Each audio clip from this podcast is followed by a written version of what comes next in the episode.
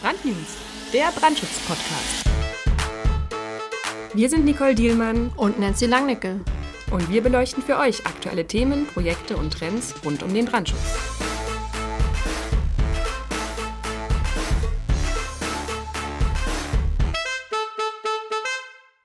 Auf den deutschen Straßen stehen die Zeichen auf Strom. Und damit herzlich willkommen zum aktuellen Brandnews Podcast. 2020 soll zum Jahr des Elektroautos werden. Nicht zuletzt wegen der neuen CO2-Grenzwerte und der erhöhten E-Auto-Prämie. Und auch die Auswahl steigt. Manche Hersteller erweitern ihre Flotte gleich um mehrere Modelle. Doch je mehr Stromer unterwegs sind, desto heißer wird über das Thema Sicherheit diskutiert. Sind Elektroautos gefährlicher, feueranfälliger als Verbrenner? Sind sie schwieriger zu löschen? Mit welchen Herausforderungen ist die Feuerwehr konfrontiert? Und was empfiehlt der vorbeugende Brandschutz für Parkhäuser und Tiefgaragen? Ich habe mit Dr. Rolf Erbe von der Berliner Feuerwehr und Andreas Dalitz von HHP Berlin gesprochen. Dr. Erbe ist Brandoberamtsrat und Einsatzleiter bei der Berliner Feuerwehr und im Pressedienst. Er sagt, noch fehlt es den Feuerwehren an Erfahrung. Gerade deshalb müsse man mehr aufklären, sich besser austauschen und enger mit der Automobilindustrie zusammenarbeiten. Andreas Dalitz ist Regionalleiter bei HP Berlin und Prüfingenieur für Brandschutz. Ihn habe ich gefragt, welchen Handlungsbedarf es bei der aktuellen Gesetzeslage, speziell der Mustergaragenverordnung gibt. Ja, wir sind hier in der Berliner Feuerwache in der Suarezstraße. Ich freue mich, dass das geklappt hat und dass wir heute zu dritt hier sitzen. Herzlich willkommen. Hallo Nancy. Ja, die Anzahl der Elektroautos nimmt weiter zu und gefühlt auch die Anzahl der Medienberichte über brennende Elektroautos. Man liest über Explosionen, Batterien, die wieder entflammen, E-Autos, die in einen Tank getaucht werden müssen. Das schürt natürlich Ängste und da drängt sich mir als allererstes die Frage auf, sind Elektroautos feueranfälliger als herkömmliche Autos, Herr Dr. Erbe? Da können wir nichts drüber sagen, äh, weil wir die Statistik nicht haben. Wir stellen nur fest als Feuerwehr, ähm, dass wir das deutlich weniger, äh, wir natürlich weniger Einsätze an Elektrofahrzeugen haben als an herkömmlichen, weil natürlich auch weniger auf der Straße unterwegs sind. Es gibt keine bundesweite Statistik über Brände mit Elektrofahrzeugen.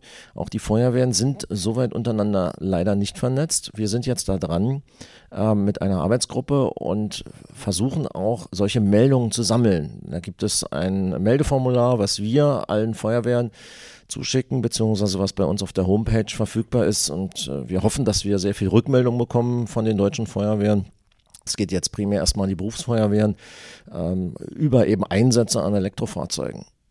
Mhm, das hört sich interessant an und äh, das sollte man vielleicht als Informationsquelle auch nutzen für uns.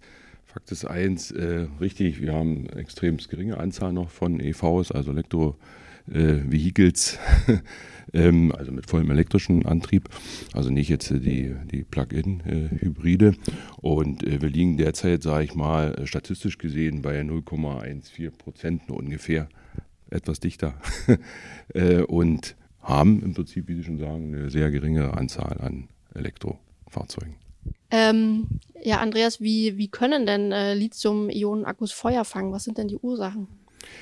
Naja, es gibt ja äh, in den Veröffentlichungen im Grunde genommen drei Theorien oder nicht drei Theorien, sondern drei Wege, wie die Batterien in Stress geraten können. Das ist einmal, sag ich mal, der mechanische Stress, also wenn ich durch, äh, durch den Unfall oder durch eine, durch eine Pressung quasi gesehen oder durch eine Biegung äh, diese Batterien irgendwie mechanisch verletze, dann kann im Prinzip der Separator getrennt oder sag mal zerstört werden und es kann zum inneren Kurzschluss es gibt den thermischen Stress oder die thermische Einwirkung, äh, die im Prinzip von außen einwirken kann und im Prinzip auch genauso die Batterien oder die einzelnen kleinen Zellen äh, erhitzen kann und dann, die dann wiederum äh, in sich weiterhin äh, die, ähm, also den Brand oder die thermische Erhitzung weiter fortleiten lassen.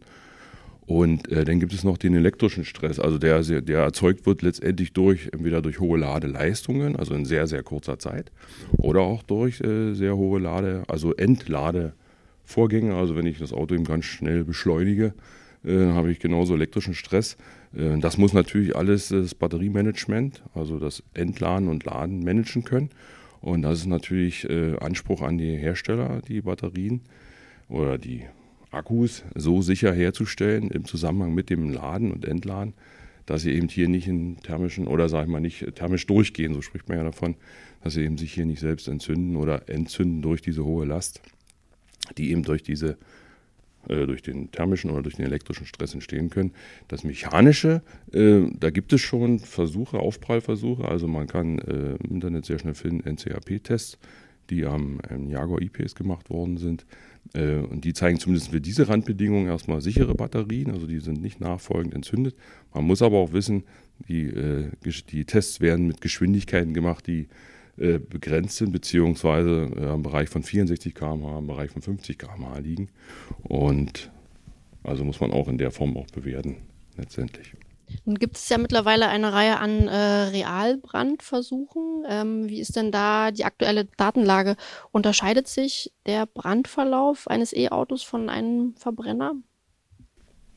Also was ich kenne und wir haben ja in unserem Büro äh, auch eine Masterarbeit dazu gestartet, äh, haben die Recherchen ergeben, dass, äh, sag ich mal, die Energiefreisetzung bei einem Brand eines EVs äh, nicht signifikant höher ist als bei einem Verbrenner. Man muss natürlich auch dazu sagen, dass die Verbrenner in Volumen äh, in den letzten Jahren zugenommen haben, also äh, Stichwort SUVs oder Pickups, also sind größer, also höher, breiter und länger geworden. Damit äh, steigt natürlich auch der Anteil und die Anteile an Kunststoffen haben auch zugenommen, sodass äh, in Summe äh, beide Fahrzeuge in ihrer Form ähnliche Verhalten zeigen. Und äh, dazu gab es auch in Frankreich Untersuchungen äh, und die bestätigen, dass, dass die Energieversetzungskurven äh, ähnlich, also in der Spitze hoch liegen und im Beitrag, also in der Fläche beziehungsweise in der Gesamtenergieversetzung auch nicht signifikant höher sind als äh, die klassischen Verbrennerautos. Also statistisch gesehen brennen Elektroautos tatsächlich seltener als Diesel oder Benziner.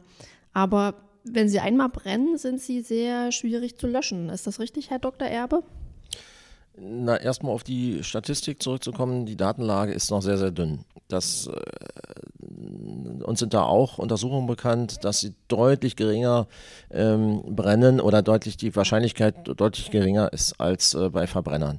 Ähm, es gibt bei den Verbrennungsmotoren ja immer noch durch Öl, durch Kraftstoff, äh, die irgendwo auf heiße Teile kommen äh, oder beim Unfall sich entzünden, noch äh, tatsächlich ein erstmal höheres Risiko, ein höheres Brandrisiko. Ähm, Ansonsten haben wir, muss ich immer wieder sagen, die äh, Erfahrungen entsprechend noch nicht. Ähm, auch Untersuchungen, wie eben genannt, äh, haben wir auch schon gehört. Da hieß es allerdings mal, es äh, entstehen deutlich höhere Brandtemperaturen. Das werden dann zukünftig die, die Einsätze zeigen, die wir ja äh, nicht erhoffen, dass sie passieren, aber wenn sie passieren, dass man da Erfahrungen sammelt und sich austauscht. Das ist eben ganz wichtig. Da hoffen wir auch, dass äh, von den Versicherern etwas kommt oder von der Unfallforschung. Ähm, da sind, müssen wir auf Zusammenarbeit bauen, denn die Erfahrung fehlt allen Feuerwehren. Wir gehen natürlich davon aus, wie wir eben gehört haben, es gibt dieses thermische Durchgehen der Batterien. Wenn es dazu kommt, gibt es tatsächlich ein Problem, denn diese Batterien sind ja nicht offen. Die sind gekapselt, die sollen ja auch sicher sein, sind auch an solchen Stellen natürlich untergebracht, an, in so einem Fahrzeug am Unterboden, dass sie möglichst unbeschädigt bleiben. Das ist eben auch das Problem, dass die Feuerwehr da nicht rankommt. Und wenn es zu einem thermischen Prozess, Zersetzung, also äh, jetzt durch Defekte und zu einem thermischen Durchgehen kommt, äh, dann ist das ja innerhalb dieser Kapsel und wir kommen da nicht ran. Das heißt, wir können nur von außen kühlen und das kann eben deutlich länger dauern und das braucht eben auch mehr Wasser. Das ist aber nicht das Problem, schon gar nicht hier in Berlin das Problem. Äh, Wasser haben wir ausreichend, wir haben ein Hydrantennetz, wir haben unsere Einsatzfahrzeuge äh, und stellen uns einfach auch einsatztaktisch darauf ein, wenn wir wissen, ein äh, Elektrofahrzeug ist in Brand geraten, dass wir eben mit äh, einem größeren Wasservorrat dann zur Einsatzstelle kommen oder dann eben äh, wissen, dass wir eben mehr Wasser brauchen. Aber Erfahrungen haben wir damit eben noch nicht. Und ist das genau das Problem, was Sie gerade ansprachen? Oder weil Sie sagten, das ist, äh, am Wasser liegt es nicht, das ist nicht das Problem. Vor welchen Herausforderungen steht denn die, die Feuerwehr beim Löschen von Elektroautos? Ähm, naja, erstmal, wie wir auch gehört haben, das äh, brennen Fahrzeuge heute anders. Wir haben wesentlich mehr Kunststoffe, die verbaut sind. Die Autos sind größer als früher. Äh, von daher brennen ja herkömmliche Fahrzeuge auch schon anders. Ähm, Weitere Herausforderungen könnten natürlich Schadstoffe sein, aber bei jedem Brand entstehen Schadstoffe und bei jedem Brand eines Fahrzeugs entstehen Schadstoffe. Hier, ähm, wenn ein Elektrofahrzeug brennt, natürlich ebenfalls wieder Schadstoffe. Wir müssen also sehen, dass wir, ähm, wie bei jedem anderen Auto, kann ich immer nur sagen, dann mit, entsprechenden, äh, mit entsprechender Schutzkleidung und äh, Atemschutz an solche Fahrzeuge herangehen. Und uns fehlen noch Brandgasanalysen äh, von brennenden äh, Lithium-Ionen-Batterien. Da sind allerdings auch schon Projekte, Sie erwähnten ja auch schon Arbeiten, die da äh, in Ihrem Bereich äh, jetzt gerade getätigt werden. Wir erwarten da auch äh, die Ergebnisse von Versuchen, die von einer anderen Feuerwehr gerade durchgeführt werden. Und dann können wir auch ganz konkret äh, darauf mal antworten, was da entsteht und welche, mit welchen Gefahren wir da noch zu rechnen haben. Was würden Sie sagen, wie gefährlich sind denn die giftigen und heißen Dämpfe, die, die austreten können bei einem Brand? Bei, bei jedem, muss man nochmal, ja, ich will nicht ausholen, aber bei jedem Brand entstehen Schadstoffe. Alles ist gefährlich, giftig, letztlich tödlich. Immer wenn es brennt, egal was brennt. Ja, schon allein die Hitze. Ähm, von daher muss man das immer so ein bisschen relativieren. Wir haben äh, äh Elektrofahrzeuge sind genauso gefährlich wie Verbrenner. Nur wir haben andere Gefahren. Auf die müssen wir uns eben entsprechend einstellen. Ähm, es entstehen unter anderem Fluor- und Phosphorverbindungen. Und jeder kann sich vorstellen, was daraus natürlich bei einem Brand wird, insbesondere wenn Wasser noch dazukommt. Ja, ähm, also nach wie vor Vorsicht, äh, Schutzkleidung, Abstand, wie bei jedem anderen brennenden Fahrzeug auch. Ne?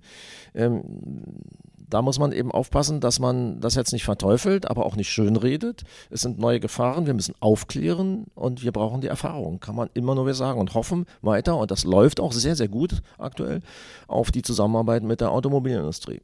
Mhm. Von einem Akku ähm, geht ja noch ungefähr 72 Stunden nach dem Brand eine erneute Brandgefahr aus. Wie muss man sich das vorstellen? Muss das Auto in Quarantäne oder was, was passiert dann mit dem gelöschten Fahrzeug? Ähm, diese 72 Stunden, äh, die sind nirgends irgendwo wissenschaftlich bewiesen. Man sagt, es kann bis zu mehrere Tage danach natürlich noch zu einer Entzündung kommen. Da gibt es einen Fall bisher, der dokumentiert ist, wo nach einem Crashversuch nach 14 Tagen ein Fahrzeug in Brand geraten ist. Wir haben das damals schon mitgenommen. Die Gefahren existieren definitiv, das weiß man, äh, dass es eben, da sind wir bei diesem thermischen Durchgehen, zu einer langsamen Reaktion kommen kann, die über Tage gehen kann.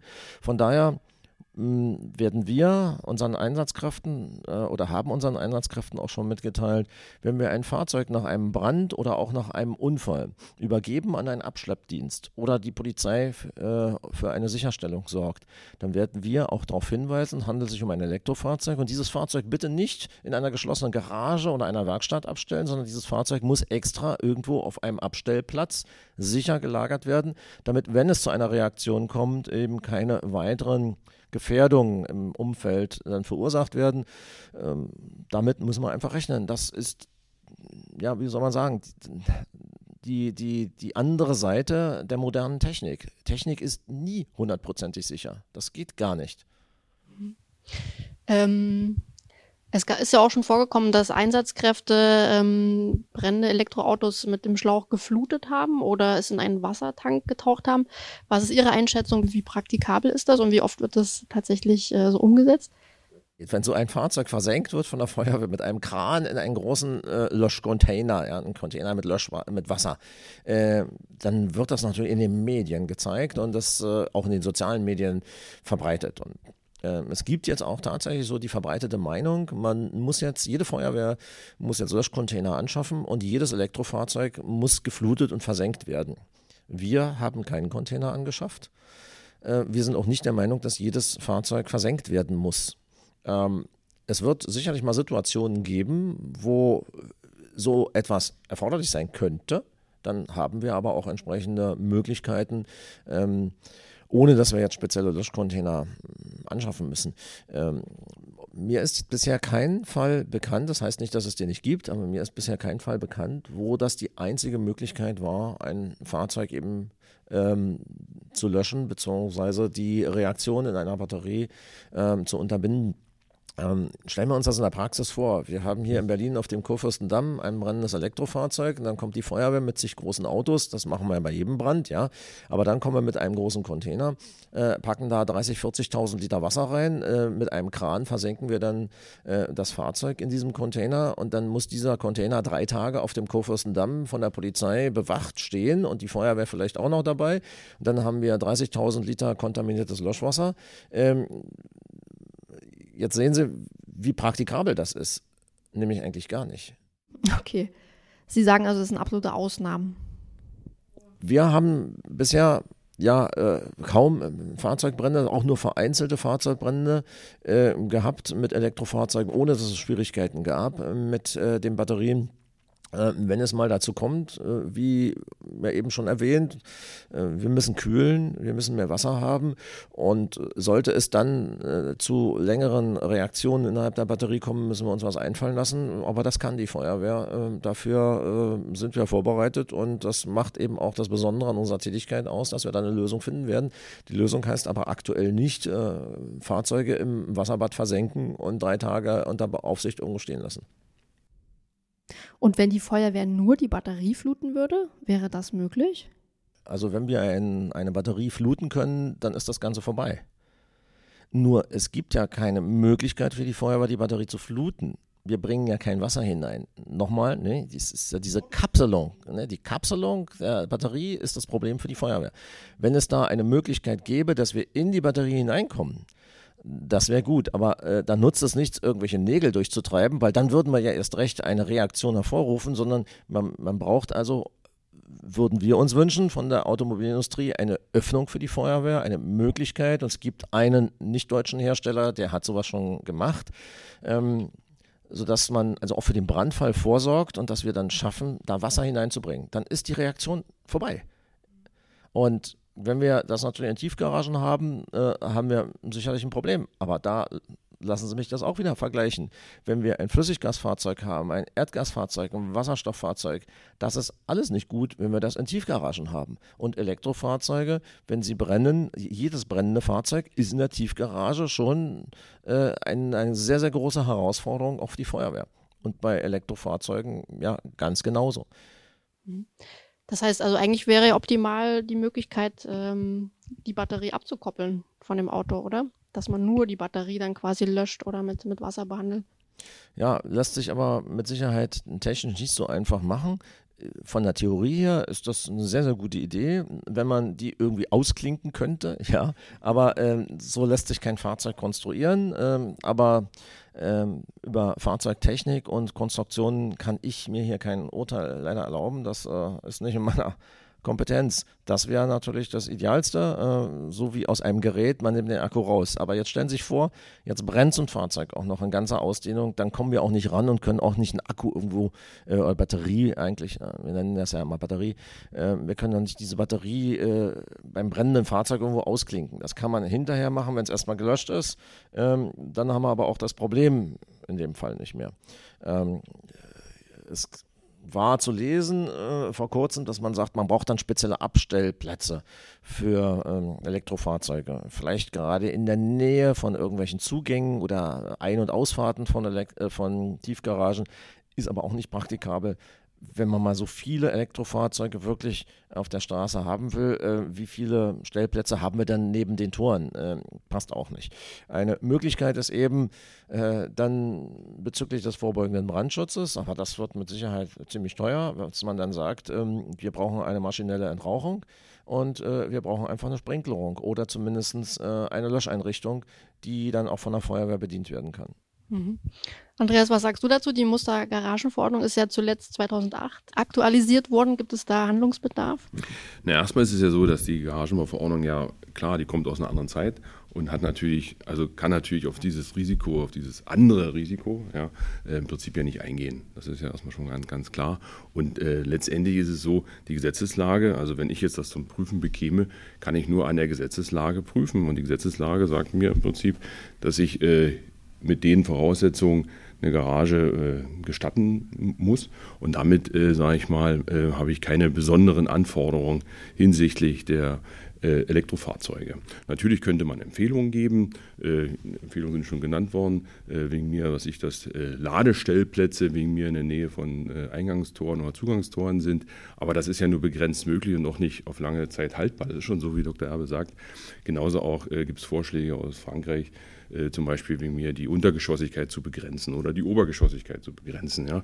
Aber wie gesagt, das ist nicht auf lange Sicht nicht haltbar. Und andere Fahrzeuge sind auch, äh, haben auch ihre Risiken. Und ähm, die, einzigen, die einzige Empfehlung, die ich meistens gebe, wenn Ladestationen gebaut werden sollen in Tiefgaragen oder in Parkhäusern, ist, dass ich sage, man sollte dann möglichst auf Schnellladeeinrichtungen erstmal verzichten, äh, um nicht diesen hohen elektrischen Stress zu haben für die Batterien. Und letztendlich Parkgaragen dienen immer dem etwas längerfristigen Abstellen von Fahrzeugen, also mindestens im Bereich von Stunde, zwei Stunden, drei Stunden länger. Und damit sind äh, Ladeleistungen, sagen wir mal bis 22 kW, ja, also das sind geringe oder übliche Ladeleistungen, eben völlig ausreichend, um eben Batterien mit einer Kapazität von 50, 60, 70 äh, Kilowattstunden laden zu können in einer, äh, in einer Zeit, wo ich mich wegen mir im Kino befinde oder im Fitnessstudio. Nun gab es ja auch schon Empfehlungen von Seiten der Feuerwehr, äh, München speziell, ähm, statt Rauchabschnitten künftig äh, Brandabschnitte auszubilden und äh, Vorgaben zur Rauchableitung zu formulieren. Was sagst du dazu? Wie schätzt du das ein? Naja, das sind ja Vorschläge, die gemacht worden sind. Letztendlich sagt auch die Münchner Feuerwehr, äh, die Gesetzeslage ist erstmal so, wie sie ist und sie ist erstmal ausreichend und abdeckend. Und, äh, und äußert sich letztendlich dazu und sagt, okay, man könnte äh, zur Rauchableitung, was Herr Dr. Aber auch schon kurz erwähnt hat, könnte man verbessern, wegen mir einwirken äh, vom Gesetzgeber her und wegen mir auch äh, äh, beispielsweise auf die Größe von Rauch- oder Brandabschnitten, um wegen mir die Angriffswege, also die Angriffswegtiefe eben mir zu beschränken. Das wären Möglichkeiten, sicherlich, aber wie gesagt, äh, die kommen nicht vordergründig aus der, äh, aus der Technik Elektrofahrzeuge, sondern kommen eigentlich aus der Gesamtheit der äh, Fahrzeugtechnik, äh, wo wir ja schon festgestellt haben, dass die ja auch in ihrem Risiko oder in ihrer Brandauswirkung äh, größer geworden ist als vor 10, 20 Jahren. Und glaubst du, die Mühlen malen da sehr langsam oder beziehungsweise wer ist denn da gefordert? Ich glaube eher, dass dazu gar nichts weiter passieren wird. Ich glaube, dass es bei dem äh, Gesetzesstand so bleiben wird. Ähm, aber wie gesagt, das ist meine persönliche Meinung. Und äh, dass letztendlich die Sicherheit der Fahrzeuge eben ganz klar vom Hersteller vorgegeben sein muss, weil er hat seine, äh, er hat das größte Interesse, dass sein Produkt sicher ist. Und damit äh, bin ich auch der Ansicht, dass genau das passieren muss, dass eben diese Technik, äh, also das Lademanagement, das Entlademanagement sicher ist und hier eben das nicht zu Brennen kommen kann. Und in Tiefgaragen haben wir auch nicht, äh, sag ich mal, mit mechanischen Aufprall, wie wir, sag ich mal, bei einer, äh, also im Straßenverkehr müssen wir dort ja nicht rechnen. Mhm. Wie sehen Sie das, Herr Dr. Erbe? Sind vor allen Dingen die Hersteller gefordert, die Autos sicherer zu machen? Äh, wenn man auch als Privatperson äh, spricht, dann erwarte ich ja, dass ein Auto sicher nach dem modernsten Stand der Sicherheitstechnik ähm, konstruiert ist. Ähm, von daher wäre es ja jetzt ganz schlimm, wenn ich sage, äh, wir, wir erwarten, dass die die sicher machen. Die machen sie ja schon sicher. Das wäre ja schlimm, wenn nicht ähm, die Belange, die wir jetzt diskutiert haben und auch die ähm, Anforderungen der Feuerwehren bzw. die Wünsche der Feuerwehren, die äh, mit zu berücksichtigen, das wäre natürlich noch ein weiterer Schritt. Ähm, da gibt es mit Sicherheit noch ein bisschen Handlungsspielraum, wie eben schon gesagt, äh, Löschzugänge, also Zugänge zu, ähm, mit Öffnungen ähm, zum Löschen von den Batterien. Das wäre so ein Ansatz, wie ihn eben wie erwähnt schon, ein Fahrzeughersteller auch schon gemacht hat. Das wäre schön, wenn sich alle damit beschäftigen würden. Okay. Also die Praxis wird ähm, das noch zeigen. Wie erkennen denn Einsatzkräfte überhaupt, dass es sich um ein Elektrofahrzeug handelt, das brennt? Wenn ein Fahrzeug irgendwo auf der Straße steht und brennt, werden wir das vom Weitem nicht erkennen haben wir einen automatischen Notruf, also über ein E-Call, wir haben das Kennzeichen, dann erfahren wir das, weil die Möglichkeit besteht, über eine sogenannte Kennzeichenabfrage die Antriebsart ähm, zu erkennen. Ähm, wobei diese Geschichte mit dieser Kennzeichenabfrage ähm, auch über das Kraftfahrtbundesamt äh, und dann die entsprechenden Informationen eigentlich die ähm, nicht nur ähm, dafür da ist, dass wir die Antriebsfahrt erkennen, sondern dass wir alle technischen Informationen über dieses Fahrzeug bekommen, äh, die wir dann auch brauchen. Wenn wir äh, technische Rettung an einem Fahrzeug durchführen müssen, also Personen auch, auch an einem Fahrzeug retten müssen, aus einem modernen Fahrzeug, dann brauchen wir weitere Hinweise.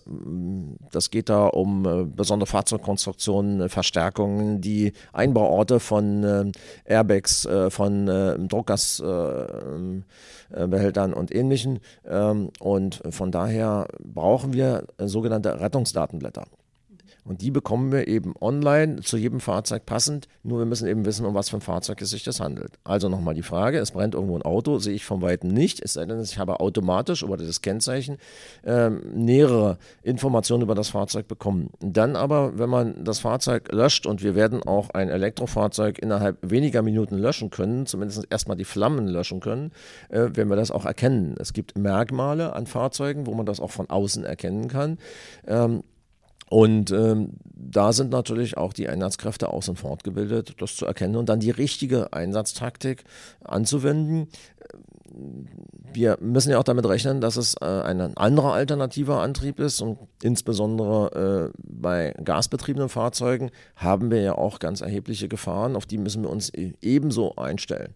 Also das Erkennen ist dann möglich, wie eben schon gesagt, und dann muss man eben entsprechend auch reagieren. Und das heißt hier, wir werden auf die Batterie achten. Wir werden auch mit einer Wärmebildkamera, die wir auf jedem Fahrzeug haben, äh, dann auch kontrollieren, inwieweit äh, nach einem Brand äh, die Batterie betroffen ist. Und haben wir dann eine Erwärmung, die äh, andauert und ähm, ein Anstieg der Temperaturen, dann muss man eben weiter kühlen und dann müssen weitere Maßnahmen gemacht werden. Wenn aber die Batterie nicht betroffen ist, sondern nur das Fahrzeug brennt, davon gehen wir erstmal aus, dann äh, ist das ein ganz normaler Einsatz. Naja, normal ist es natürlich nicht, wenn ein Auto brennt, aber für die Feuerwehr eine ganz normale Tätigkeit, ein brennendes Fahrzeug zu löschen. Mhm. Äh, wie hoch ist denn die Gefahr äh, einer Explosion eines Lithium-Ionen-Akkus? na, die Gefahr, dass ein Auto explodiert. Ne? Ähm, wann explodieren Autos? Eigentlich ja immer. Ne? Insbesondere dann, wenn sie über Klippen springen. Äh, schauen Sie in die äh, Actionfilme und das ist so ein Problem. Bitte alle Zuhörer auch nicht böse sein, wenn ich sage, äh, die Actionfilme, Fernsehen ist ein bisschen Volksverdummung. Da werden viele Dinge gezeigt und Klischees verbreitet, die so nicht zutreffen. Ein Auto, was über eine Klippe springt, kann gar nicht explodieren, es sei denn, dass eine Bombe drin gezündet wird. Ähm, und so denken viele Menschen, ein Auto explodiert äh, durch Selbstexplosion oder wie auch immer, ähm, insbesondere auch bei, bei Unfällen oder wenn es brennt. Wir haben früher gesagt, so ein Auto explodiert fünfmal. Können Sie sich vorstellen, warum ein Auto fünfmal explodiert, so vor 20 Jahren? Keine Idee? Nee. Na, die Reifen. So, Wenn die Reifen okay. platzen, insbesondere beim LKW ist es ganz besonders doll, aber auch beim PKW, das hört sich an wie Explosion. Also fünfmal, ne? vier Reifen und der Reservereifen, wenn es einen gibt. Ähm, heutzutage können wir sagen, so rund 15 Mal. Jetzt frage ich auch wieder, warum? Warum denn heutzutage bei modernen Autos so oft? Was haben wir noch, was etwas knallt? Wir haben ja die Airbags, die auslösen oder die ähm, Gasgeneratoren, die dann durch den Brand eben äh, beschädigt werden und äh, auch auslösen. Ähm, also es, es, knallt sehr häufig an so einem Fahrzeug. Ähm, das sind aber keine Explosionen ja, in diesem Sinn. Das, das Auto explodiert grundsätzlich nicht. Gibt natürlich Rahmenbedingungen, gerade äh, eben bei Gasfahrzeugen, wenn die einer intensiven Beflammung ausgesetzt sind, dann versagen auch schon mal Sicherheitseinrichtungen. Solche Unfälle hat es gegeben, Gott sei Dank nicht in Berlin, äh, wo dann auch Feuerwehrleute zum Teil schwer verletzt wurden. Ähm, wie immer, Sicherheit geht nicht zu 100 Prozent äh, oder Technik ist nicht zu 100 Prozent sicher. Sowas haben wir dann eben. Also eine Explosion eines Fahrzeugs ist nie ausgeschlossen, aber wahnsinnig unwahrscheinlich. Es müssen da zig Faktoren dazu kommen. Insbesondere braucht man ja irgendwo Energie, die plötzlich schlagartig freigesetzt wird. Und das ist bei einer Lithium-Ionen-Batterie äh, nicht möglich, dass äh, sich dieses, äh, dieser Batterieblock äh, explosionsartig plötzlich zerlegt. Naja, jetzt muss, muss ich mir widersprechen, natürlich doch. Ich habe es in der letzten Woche gesehen in den sozialen Netzwerken. Ja, da wurde gezeigt, ein Fahrzeug, was explodiert ist und dann, dann ging das richtig, wirklich viral und das wurde äh, geteilt und kommentiert und wie gefährlich Elektrofahrzeuge jetzt sind. Was war es gewesen? Das war ein Erdgasfahrzeug. Aber der erste, und äh, ja, die Community glaubt ja der ersten Meinung, der erste hat geschrieben, das ist unsere Zukunft und Elektrofahrzeuge und ganz große Gefahr. Schaut mal, wie so ein Elektrofahrzeug explodiert. Ähm, das war kein Elektrofahrzeug. Aber Aber, das- die Menschen das- was denken hängen dann, bleibt, ja. jetzt explodieren Elektrofahrzeuge. Ein sehr schönes Beispiel. Wie schnell wurde das aufgeklärt? Ähm, so richtig aufgeklärt äh, kann ich nicht sagen. Das äh, hatte auch nicht den Ursprung in Deutschland, ähm, das Video. Ähm, und äh, natürlich wurden dann auch Kommentare reingesetzt, ähm, das war kein Elektrofahrzeug, aber halten Sie so eine Welle mal auf, das, das geht eigentlich gar nicht. Naja. Ja. Dann wird man noch beschimpft, äh, man redet das alles schön äh, und die Technik ist ja so gefährlich. Ähm, ja, Technik ist gefährlich, das wissen wir. Jede Technik ist gefährlich. Alles, was wir zu Hause haben und technisch ist, wenn es nicht funktioniert oder vor allem nicht bestimmungsgemäß benutzt wird, dann wird es gefährlich. Und so ist das mit Sicherheit auch mit äh, Elektrofahrzeugen. Mhm. Also Sie sagten ja gerade, durch die ähm, sozialen Netzwerke verbreiten sich solche Berichte und Spekulationen viel schneller. Da gibt es ja auch den Mythos der spontanen Selbstentzündung. Was ist denn da dran? Ja, dazu kann auch die Feuerwehr nichts sagen, ähm, denn wir machen keine Brandursachenermittlung. Was wir nur sagen können, ist, es, dass es tatsächlich äh, Brände von Lithium-Ionen-Batterien gibt, die wir nun nicht gerade täglich erleben, aber immer wieder. Ähm, und das betrifft äh, jedoch andere elektrisch betriebene auch Fahrzeuge, zum Beispiel die Elektroroller ähm, oder auch Geräte, die mit ähm, Akkus angetrieben werden. Äh, Da findet man auch in den sozialen Netzwerken wirklich eine Vielzahl an tatsächlich auch rea äh, realen Ereignissen, wo einfach durch den, wir haben ja vorhin schon gehört, wie so eine Batterie gestresst werden kann, nämlich auch mechanischer Stress. Wenn so eine Batterie runterfällt äh, oder auch so ein Elektroroller irgendwie ähm, äh, mechanisch beschädigt wurde oder ähm, beaufschlagt wurde mit äh, ähm, irgendwelchen Kräften, ähm, dann sind zum Beispiel die Isolatoren in der Batterie beschädigt, dann kommt es so langsam zu ähm, einem elektrischen Stress innerhalb der Batterie und, und da kommt ein bisschen Thermik dazu und dann, dann geht sowas irgendwie dann doch mal durch. Ähm, das kann passieren. Ich erinnere mich, dass äh, schon oft gesagt wurde, äh, man soll auch sein Handy, wenn man es lädt, eigentlich nicht im Schlafzimmer laden und wenn, dann bitte auch auf einer Keramikkachel. Ähm, auch das mache ich nicht, äh, selbst als Feuerwehrmann nicht. Ähm, das zeigt aber wieder Technik und der Umgang mit Technik und fehlerfrei ist alles nicht. Diese Brandursachen zukünftig, das wird uns, äh, also diese Ursachen, wird uns zukünftig äh, wahrscheinlich noch wesentlich mehr beschäftigen als die äh, Probleme der Elektrofahrzeuge, weil wir immer mehr Lithium-Ionen-Batterien in äh, verschiedensten Geräten äh, haben und ähm, auch die müssen geladen werden. Und, im, und die werden ja zu Hause geladen, die werden im Wohnbereich geladen. Da kann es natürlich durch äh, Überlastung auch der Installationen beim Laden äh, zu Bränden kommen, die gar nichts mit den Lithium-Ionen-Batterien zu tun haben, sondern einfach, naja, Doppelstecker, noch ein Doppelstecker und äh, zig Geräte hintereinander geladen. Da sind wir wieder ähm, ne, beim richtigen Umgang mit der Technik. Gut. Ähm, was sagen Sie oder was sagst du, Andreas, eigentlich zum Masterplan Ladeinfrastruktur der Bundesregierung? Da heißt es ja, dass bis 2030 eine flächendeckende und nutzerfreundliche Ladeinfrastruktur für bis zu 10 Millionen Elektrofahrzeuge aufgebaut werden soll. Ist das realistisch? Naja, das ist ja jetzt eher eine politische Frage oder so. Also letztendlich, klar ist das realistisch, wenn man das richtige Geld an den richtigen Ort irgendwo einsetzt. Äh, da gibt es ja auch viele andere Fragen dazu. Ähm, letztendlich wird ja dort äh, aus meiner Sicht von Ladestationen auch im Freien gesprochen. Also vom Brandschutz her äh, würden wir den Laden im Freien oder äh, also mit diesem Bezug. Sicherlich wird da auch ein riesiges Paket drin sein, dass im Prinzip Betreiber von Gebäuden gefördert werden, also dass die Ladestationen wieder in Tiefgaragen oder in Parkhäusern bauen können. Also es wird vielfältig sein. Äh, da steckt aber noch eine Menge Kopfarbeit drin und Denkarbeit drin in, den ganzen, in der ganzen Thematik. Äh, Gibt es ja auch andere Themen, wie ist überhaupt die Verfügbarkeit von äh, Elektroenergie oder Kapazitäten. Äh, da müssen die Stadtwerke ran, da müssen ja noch neue Trafos gesetzt werden. Das ist aber auch schon bekannt. Äh, verschiedenste äh, Presseberichte gibt es dazu auch, also positive Presseberichte, wo auch vorbeugend schon gehandelt wird und ganze Straßenstränge im Prinzip schon vorbereitet werden für eine höhere Abnahme oder für eine höhere Leistungsabnahme. Ja, letztendlich, äh, wenn die Politik es will, äh, äh, diese Elektromobilität umzusetzen, dann setzt das natürlich das voraus. Vom Brandschutz her ist es das, was ich schon gesagt habe, natürlich muss das Lademanagement des Fahrzeugs das regeln können. Äh, es ist ganz klar, dass ein Fahrzeug, auch wenn es, sage ich mal, wenn es sehr kühle Umgebungstemperaturen hat, kann es halt nicht so schnell laden, wie als wenn es in normalen, also sagen wir ähm, um 20 äh, Grad Celsius Temperaturen lädt oder auch bei sehr heißen Temperaturen äh, muss das Lademanagement entsprechend die Ladekapazitäten oder die Ladeleistung regulieren. Das haben auch schon sehr viele EV-Fahrt, also Fahrer schon erfahren, dass das Fahrzeug eben doch nicht die versprochene Ladeleistung hat. Äh, bei allen Umgebungstemperaturen. Also daran merkt man schon, dass das Fahrzeug selber hier sehr stark reguliert und das tut es auch aus, der, aus den Sicherheitsgründen oder tut es vorrangig aus den Sicherheitsgründen, weil ansonsten würden, äh, würde die Batterie selbst äh, in Stress geraten, also wieder in elektrischen Stress geraten und das muss vermi unbedingt vermieden werden.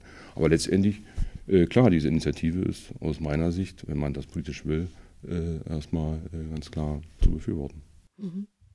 Also aktuell dürfen ja Ladestationen in Parkhäusern und Tiefgaragen ohne Auflagen installiert werden? Na, ohne Auflagen nicht. Sie müssen natürlich den VDE-Normen entsprechen. Und da gibt es äh, auch genügend Ansprüche. Also man muss Biegeradien von Kabeln einhalten. Die müssen vor mechanischen Beschädigungen geschützt sein. Äh, man muss auch äh, Abstände äh, äh, zwischen den einzelnen Kabeln einhalten. Äh, also da gibt es Vorschriften und die einzelnen Ladestränge oder Leitungsstränge sind ja abgesichert über Sicherungen, sodass äh, ich sage mal dazu ganz klare Bedingungen, also elektrotechnische Bedingungen gibt für die Installation. Und mir ist überhaupt noch kein Fall bekannt, dass irgendeine Ladestation irgendwie mal, äh, sag ich mal, sich selbst irgendwie aufgelöst hat durch Überspannung oder Überströme. Also um das nochmal zusammenzufassen, ähm, Du siehst aktuell keine ähm, speziellen Erfordernisse, die rechtlichen Rahmenbedingungen der Mustergaragenverordnung anzupassen? Würde ich nicht sehen, weil wir die bisherigen äh, Brandversuche von Elektrofahrzeugen zeigen, dass wir keine signifikante Erhöhung haben von Brandleistungen oder Branddauern. Und ähm, das haben wir auch schon sehr schön zusammengefasst, Herr Dr. Aber hat es auch schon erwähnt, dass auch die anderen Fahrzeuge in den letzten Jahren wesentlich höhere Risiken, aber nicht wesentlich, aber höhere Risiken äh, besitzen. Und vielleicht geht man in der Gesamtheit darauf ein, aber man macht es nicht oder man sollte es nicht an den Elektrofahrzeugen festmachen. Äh, ich glaube, es ist die Gesamtheit wie mir, dass die Dichte also die Größe der Autos äh, wird größer, damit ist ja die Dichte in den Parkgaragen äh, dichter oder enger. Und das ist ja auch ein eindeutiger Grund dafür, dass sich auch, sag ich mal, die Brandausbreitung von Fahrzeug zu Fahrzeug eben beschleunigt, beschleunigt hat. Oder wird sicherlich auch noch Herr Dr. Erber bestätigen können, dass es da eben Erfahrung seitens der Feuer gibt, dass es doch schneller sage ich mal, eine Brandausbreitung in Richtung, also von Fahrzeug zu Fahrzeug existiert. Was ich natürlich als Prüfingenieur noch sagen muss, ist, man sollte vielleicht jetzt äh, nochmal darüber nachdenken, ob man eventuell Abweichungen im Bereich von Garagen äh, unter diesen As Gesamtaspekten, nicht nur Elektromobilität, äh, ob man die denn äh, zulässt äh, und ob man da nicht äh, hier deutlicher nochmal darauf äh, Wert legt, dass nicht irgendwelche Fremdnutzungen in Garagen entstehen. Also das, Garagen werden ja häufig auch als ja, als Elektrotrassenverteilsysteme für die Geschosse darüber oder für die Objekte darüber verwendet.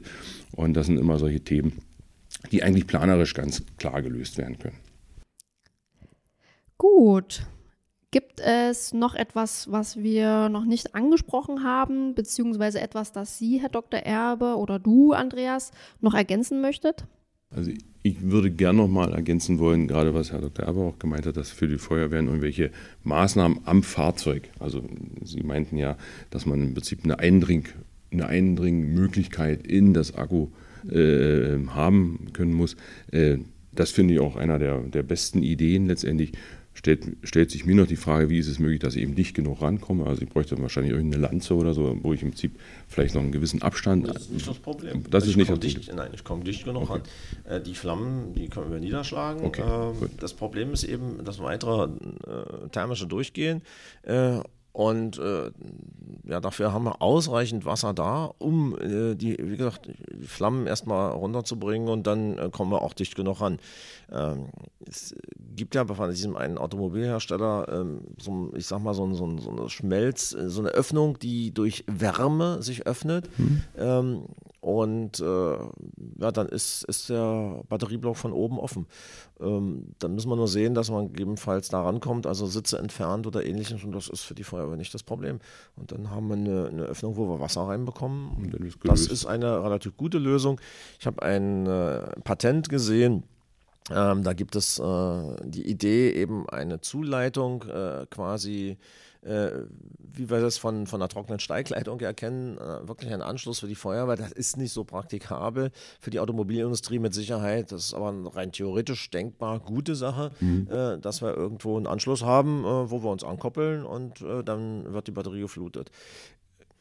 Ja, ich kenne ja von den Elektrofahrzeugen, dass auch eine definierte Abschaltstelle oder, oder auch eine Trennstelle existiert. Ja, das gibt es ja. ja. Das haben wir. Ähm, aber da geht es nicht um die Brände, da geht es eben um die Elektrogefahr, um die, um, genau, weil wir um ja die äh, Hochvoltanlage ähm, trennen können dann. Äh, wir haben ja äh, Hochvoltleitungen, die durchs Fahrzeug gehen, die dann natürlich im Einsatzfall äh, von uns äh, freigeschaltet werden können. Dafür gibt es eben die Trennstellen, dafür hat die Automobilindustrie gesorgt. Dafür brauchen wir aber auch wieder diese Rettungsdatenblätter, weil diese Trennstellen sind nicht genormt und nicht überall an der gleichen Stelle und nicht gleich ausgefertigt. Also es gibt unterschiedliche Systeme, und ohne das Rettungsdatenblatt kommen wir da nicht ran. Also wir wissen nicht, wo die sind und wir wissen auch nicht, wie wir so ein Auto deaktivieren. Dafür brauchen wir die Unterlagen, die wir aber zur Verfügung haben. Das wäre natürlich auch ideal, es wäre einheitlich. Aber das wird man nie erreichen. Ich habe gestern noch mal so eine Rettungskarte gezogen von einem Fahrzeugtyp. Da hatte ich mich gewundert, dass der, der letzte Stand dieser Rettungskarte von 2012 war. Fahrzeuge, die nicht mehr gebaut werden seit 2012, da bleibt der Stand auch 2012. Ja, das Modell ist noch aktuell. Es wird in der dritten Generation gebaut. Ja, wenn es keine Änderungen gibt, dann ist das auch vollkommen in Ordnung. Wahrscheinlich war es so gewesen. Aber die werden tatsächlich aktualisiert. Mhm. Für, bei jeder Modelländerung äh, gibt es neue. Mhm. Ähm, daher haben wir sie auch nicht ausgedruckt dabei, weil das, mhm. äh, ich kann die genaue Zahl jetzt gar nicht sagen, Tausende sind. Mhm. Wir haben das eben elektronisch. Mhm. Wäre es denn, Herr Dr. Erbe, wenn Sie sagen, es gibt so eine Eindringstelle, würden Sie sagen, die muss an zwei Seiten vorhanden sein? Oder, oder? Naja, äh, wie immer, Redundanzen. Äh, sicher, äh, wenn das Fahrzeug irgendwo an einer Mauer steht und mhm. brennt, äh, mhm. brauchen wir eine zweite Seite. Mhm. Aber wie gesagt, eine absolute Sicherheit wird es nie geben. Nee, wir genau. werden nichts konstruieren können, was hundertprozentig sicher ist. Genau. Und auch für die Feuerwehr äh, hundertprozentig äh, richtige Zugänge wird es auch nie geben. Es gibt immer wieder Dinge, die können wir nicht voraussehen. Ähm, damit müssen wir eben klarkommen. Das fordert eben die Feuerwehr Daher brauchen wir die Aus- und Fortbildung, daher brauchen wir unsere Fahrzeuge und müssen entsprechend vorbereitet sein. Wo ja viele mal sagen, was muss die Feuerwehr dann überhaupt so große Autos haben, was muss denn so viel Technik vorhanden sein und Ausbildung braucht man auch nicht. Und hier sehen wir daran, natürlich braucht man das. Ja. Und vor allem auch die Fortbildung. Wir müssen uns da auf dem neuesten Stand halten. Die Technik darf uns nicht überholen. Wir müssen da mithalten können. Genau, also uns sprechen auch Feuerwehren an, die geschult werden möchten. Ja, also die im Prinzip das Thema ganz neu anfassen also gerade auf den Landgemeinden etc. Also es gibt die Kontakte äh, und es gibt auch den Bedarf, definitiv. Gut. Ich würde sagen, damit kommen wir zum Schluss. Ich fand, das war ein sehr aufschlussreiches Dankeschön. Gespräch. Ich konnte sehr viel mitnehmen. Ich hoffe, die Zuhörer auch. Ich danke Ihnen vielmals. Und ja, wünsche euch noch einen schönen Tag. Wir bedanken uns auch. Ja. ja. vielen Dank fürs Gespräch. Ja. War auch für uns sehr Ausschluss auf rausschneiden. Danke fürs Gespräch. Sehr gern. Wer hat denn auch privat ein Elektroauto? Ja, ja. Jetzt muss ich mich leider outen. Also ich habe keins, aber meine Frau hat eins. Ja. Ich muss sagen, passt mit unserem Fahrverhalten komplett zusammen. Wir sind natürlich auch starke Nutzer von äh, Bahn und Fahrrad.